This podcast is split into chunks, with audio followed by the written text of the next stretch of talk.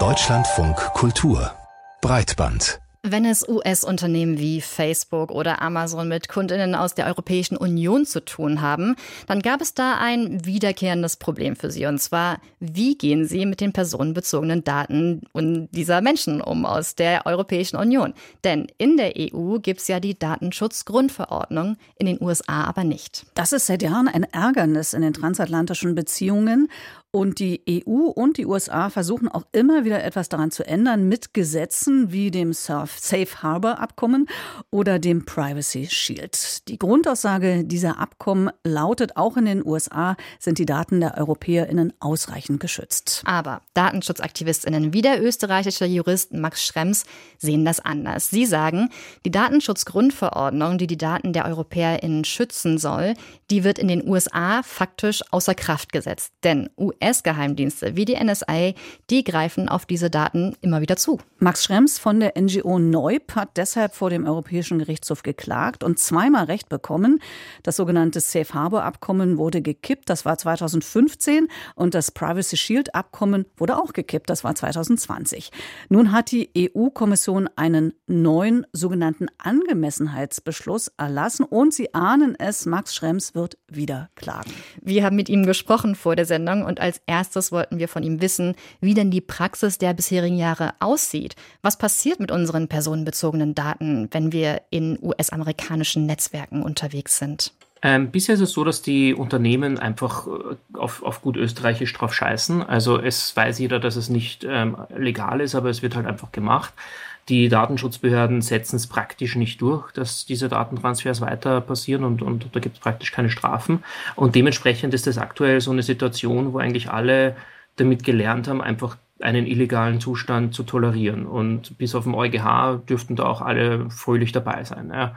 Ähm, und das ist eigentlich unser Problem aktuell, dass wir höchstgerichtliche Rechtsprechung haben und die Kommission, aber auch die, die Datenschutzbehörden das nicht weiter sozusagen beeindruckt. Ähm, und da haben wir jetzt ein massives demokratiepolitisches oder rechtsstaatliches Problem, wenn einfach Höchstgerichte ignoriert werden. Und das ist die aktuelle Praxis der letzten fast zehn Jahre. Wie genau müssen wir uns das denn vorstellen? Inwiefern droht EU-Bürgerinnen in den USA Überwachung? Das ist ja auch ein Thema, das Sie kritisiert haben. Gibt es da Fälle, die Ihnen immer wieder unterkommen? Ja, das Spannende an der Geheimüberwachung ist, dass sie so geheim ist, dass die Leute selber nicht wissen und dementsprechend auch wenig Betroffene überhaupt eine Ahnung haben davon. Die großen Konzerne äh, machen so Statistiken und da weiß man, dass ähm, teilweise pro Halbjahr so um die 200.000 Accounts ähm, abgerufen werden. Das heißt, auch dann sozusagen die jeweiligen Leute, die mit diesen Accounts kommuniziert haben. Also da kommen wir dann schon in, in Zahlen von Millionen von Leuten, die davon betroffen sind weltweit. Ähm, da ist ein gewisser Grad, wo auch die USA sagen, dass das auch Europa betrifft. Die sagen dann auch, das ist sozusagen für unsere Sicherheit, weil sie sozusagen auch bei uns die Bürger ein bisschen überwachen und uns dann kundtun, falls sie was finden. Ähm, aber zum gewissen Grad geht es da auch einfach um Spionage. Also da geht es auch darum, andere Länder abzuhören, die Entscheidungsträger dort ähm, abzuhören etc. Ähm, und das ist auch in diesen amerikanischen Gesetzen eigentlich explizit so drinnen. Also da äh, wird zwar öffentlich dann hauptsächlich auf Terrorismus das Licht, äh, das Licht geworfen, aber gerade in der neuesten Executive Order aus den USA steht zum Beispiel auch drinnen, dass ähm, eben zwecks Klimaschutz oder zwecks Verbreitung von Krankheiten Massenüberwachung passieren darf. Also da geht's sehr, sehr weit und das amerikanische Gesetz sagt, es geht alles, was for the foreign conduct of the United States relevant ist, also alles, was für die internationalen Beziehungen der USA relevant sein könnte, dürfte abgehört werden. Und das Spannende daran ist, dass das sogar nach dem amerikanischen Verständnis verfassungswidrig ist. Also wenn man das äh, zu amerikanischen Bürgern machen würde, dann wäre das genauso wie es in Europa ist, verfassungswidrig. Aber die Amerikaner sagen, naja, unsere Verfassungsrechte gelten nur für die eigenen Bürger und Ausländer haben halt solche Rechte nicht und damit geht's. Mhm.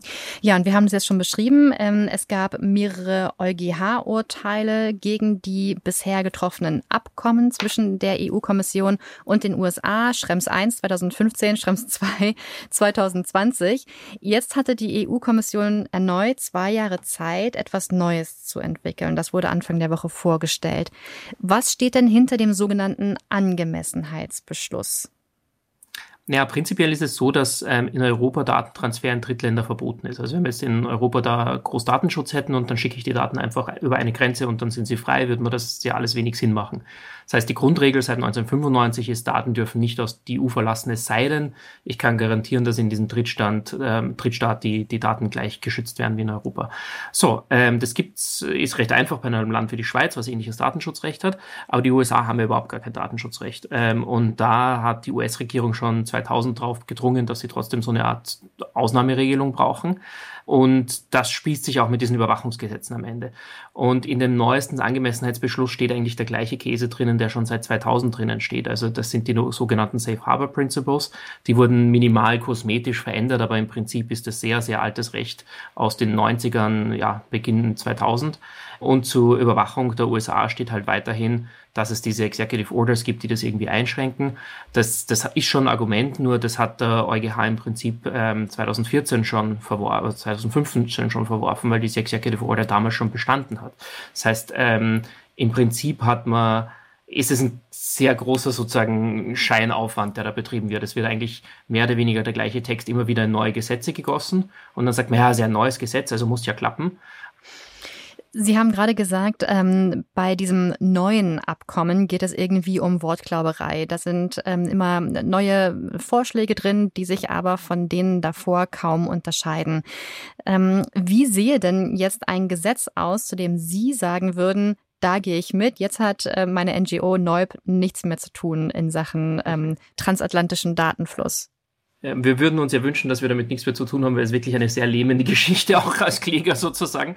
Ähm, Im Prinzip ist es so, dass wir langfristig, also ich sage es über 10, 20 Jahre, innerhalb der demokratischen Länder eine Art äh, Mindestregelung für, für Überwachung brauchen. Also es kann nicht sein, dass wir ein Internet haben, was global vernetzt ist, aber meine Grundrechte am jeweiligen, an der jeweiligen Landesgrenze enden. Das heißt, wir brauchen sowas wie, es gibt dieses Schlagwort No Spy Agreement, wo man sagt, gut, es gibt Mindeststandards, ich brauche irgendeinen Verdacht gegenüber einer Person und ich brauche zum Beispiel einen Richter, der das dann absegnet. Das sind Dinge, die haben wir auf beiden Seiten des Atlantiks und eigentlich in jeder entwickelten Demokratie. Ähm, und das wäre interessant, uns das gegenseitig zu garantieren ähm, und dementsprechend dann wieder freien Datenfluss zu haben. Ich glaube, da müssen wir langfristig hin. Und das ist auch so ähnlich, wie die USA es ja eigentlich jetzt von China verlangen. Also die USA sind ja auch sehr panisch, dass bei TikTok und Huawei jetzt die Chinesen in ihren Netzen herumspionieren könnten. Also die, das Problem ist, glaube ich, überall bekannt, nur bisher ist der Druck zu gering, um zu lösen. Und wir werden wahrscheinlich jetzt noch zwei, drei Pingpongs zum EuGH sehen, äh, bis irgendwann mal die, die, die Einsicht kommt, dass das jetzt nicht die Lösung sein kann, dass wir einfach den gleichen Text mit neuen Überschriften immer wieder und wieder verabschieden. Die realistische Möglichkeit, dass sich da was ändert, ist, dass die großen amerikanischen Unternehmen wirklich ähm, Probleme haben, ihre Produkte in Europa weiter zu verkaufen und auch die Datenschutzbehörden in Europa das ordentlich durchsetzen, dann wird wahrscheinlich aus wirtschaftlichem Interesse heraus auf einmal doch ein, doch ein Druck in den USA entstehen, auch Ausländern sozusagen Rechte zu geben, weil viele von den amerikanischen Unternehmen probieren halt die Daten inzwischen einfach in Europa zu behalten. Da gibt es auch Issues, aber das könnte eine, eine Zwischenlösung sein. Langfristig wäre es natürlich intelligent und sinnvoll, dass wir ein globalisiertes, verbundenes Netzwerk haben, zumindest innerhalb der demokratischen Länder. Aber da braucht man noch einiges hin. Mit dem Angemessenheitsbeschluss können personenbezogene Daten ab sofort aus der EU in die USA fließen und sind angemessen geschützt, sagt die EU-Kommission. Max Schrems zweifelt daran und hat angekündigt, wieder vor dem EuGH zu klagen. Wir danken ihm für das Gespräch.